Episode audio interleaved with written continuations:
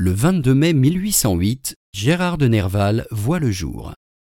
Diffusia.fr vous invite à écouter un extrait de son poème Les papillons.